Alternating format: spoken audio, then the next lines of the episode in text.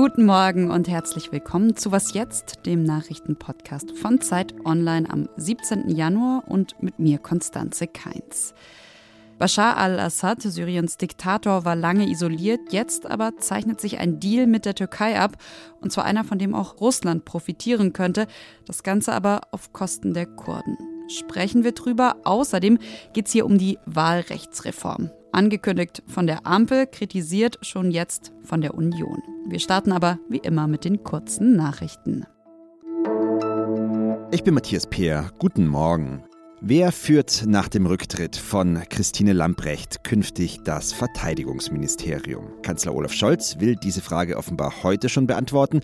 Das jedenfalls hat Bundesarbeitsminister Hubertus Heil in der ARD angekündigt. Heil galt zuletzt selbst als möglicher Kandidat für den Posten. Er scheint jetzt aber abzuwinken. Er habe als Arbeitsminister noch viel vor, sagte Heil. Die Arbeitsgemeinschaft sozialdemokratischer Frauen drängt darauf, dass die Geschlechterparität in der Regierung erhalten bleibt, also für Lamprecht eine Frau ins Kabinett nachrückt.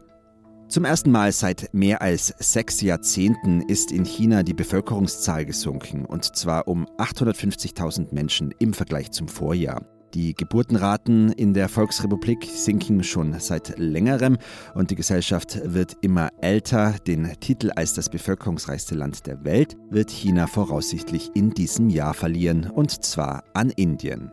Redaktionsschluss für diesen Podcast ist 5 Uhr.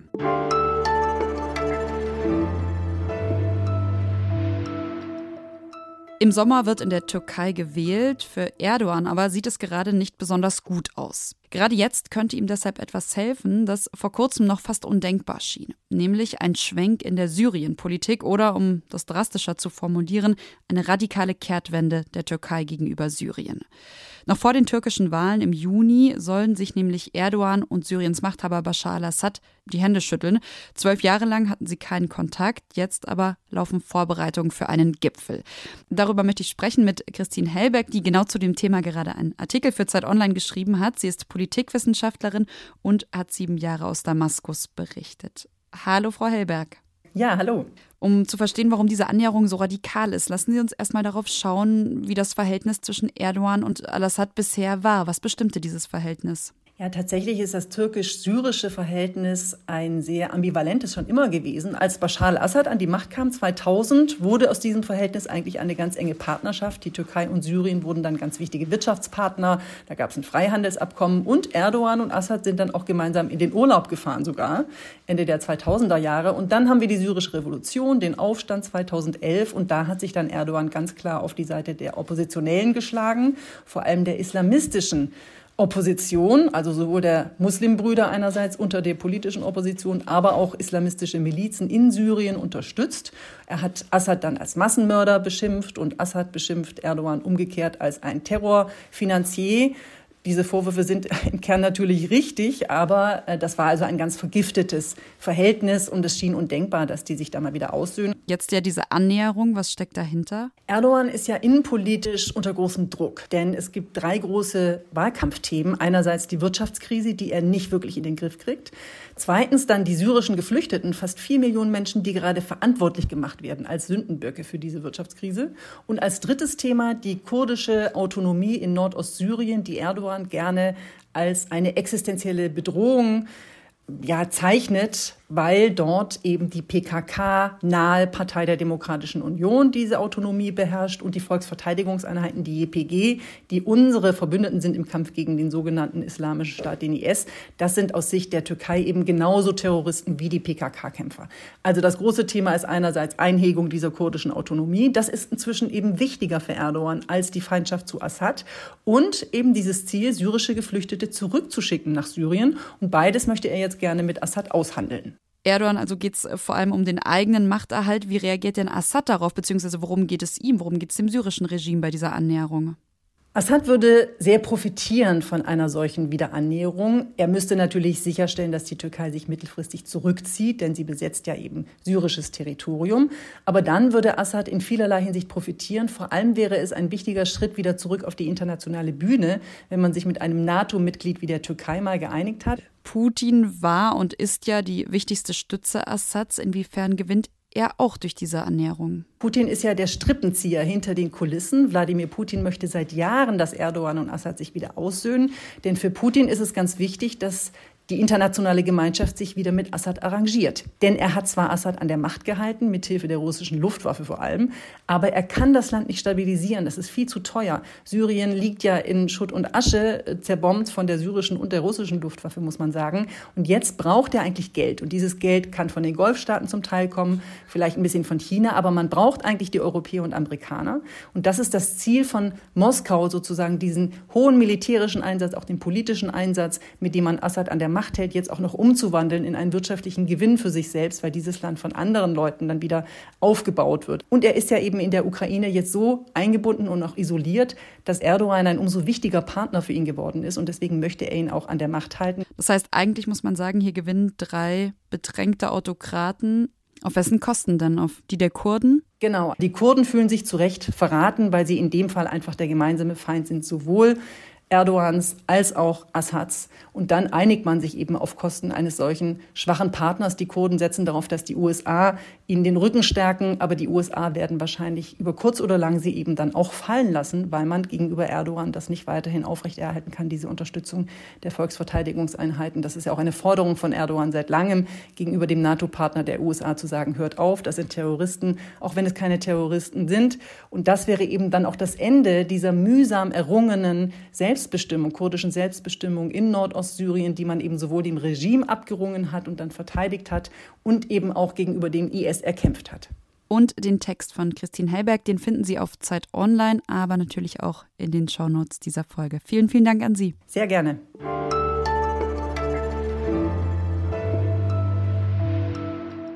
Und sonst so? Eier, wir brauchen Eier, sagte Oliver Kahn vor 20 Jahren, ja, jetzt sagen das viele in Neuseeland, denn im ganzen Land sind Eier zur Mangelware geworden. Und zwar seit am 1. Januar ein Verbot für Käfigbatteriehaltung von Legehennen in Kraft getreten ist. Dieses Verbot kam zwar nicht überraschend, aber trotzdem klagen jetzt die Produzenten, es bräuchte Hunderttausende Hühner, um der Eiernachfrage gerecht zu werden.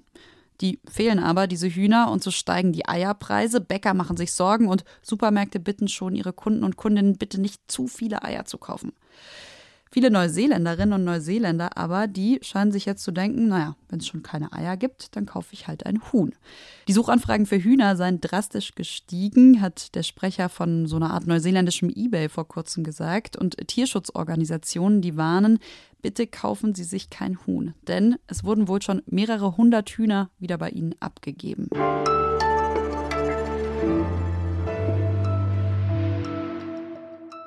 Eigentlich sollten laut Gesetz im Bundestag 598 Abgeordnete sitzen. Tatsächlich aber sind es aktuell 736.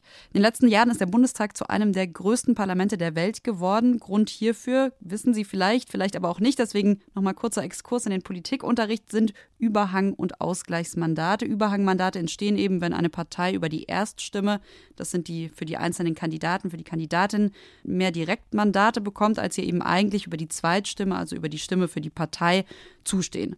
Ja, denn die entscheidet ja, wie viele Sitze welche Partei dann wiederum im Bundestag bekommt. Und die Partei darf die zusätzlichen Direktmandate behalten. Die anderen Parteien bekommen dann aber auch nochmal dafür Ausgleichsmandate.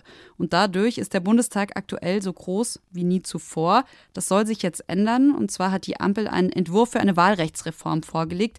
Ob diese Reform eine gute Lösung oder im Gegenteil, das sagt oder behauptet nämlich die Union gerade verfassungswidrig ist. Darüber möchte ich sprechen und zwar mit meinem Kollegen Lenz Jakobsen. Hallo Lenz, hi. Hallo Konstanze. Wie will die Ampel denn das Wahlrecht jetzt eigentlich reformieren? Was ist die Idee? Sie will genau diese Überhang- und Ausgleichsmandate, äh, die du gerade erklärt hast, einfach komplett abschaffen. Das heißt, alle Parteien, die äh, mehr Wahlkreise gewonnen haben, als sie entsprechend Zweitstimmen äh, gewonnen haben, ähm, dürfen diese Wahlkreisgewinner nicht mehr in den Bundestag schicken. Das betrifft vor allem die Union.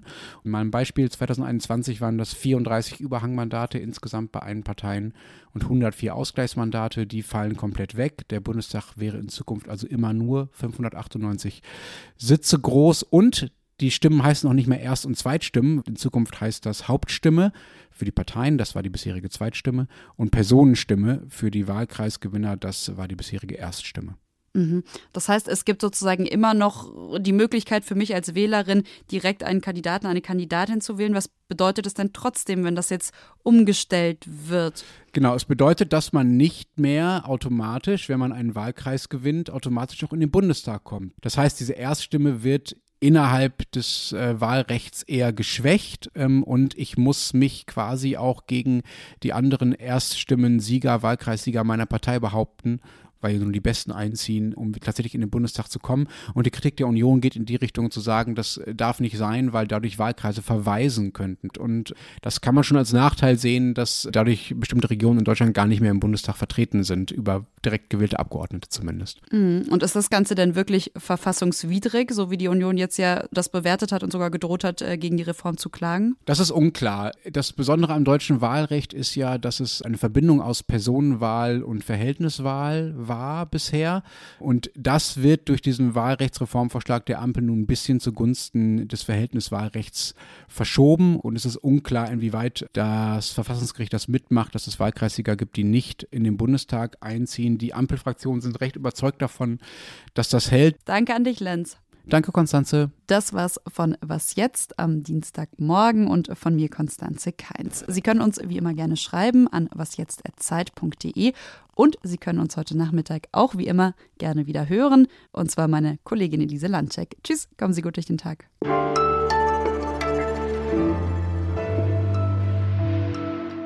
Erinnerst du dich noch, als du das erste Mal vor so einer ganz langen Liste saßt? Also diese Erststimmenliste, die es bald nicht mehr gibt? Ja, ich kannte damals niemanden von denen, die da drauf standen, ehrlich gesagt. Das geht ja den meisten so.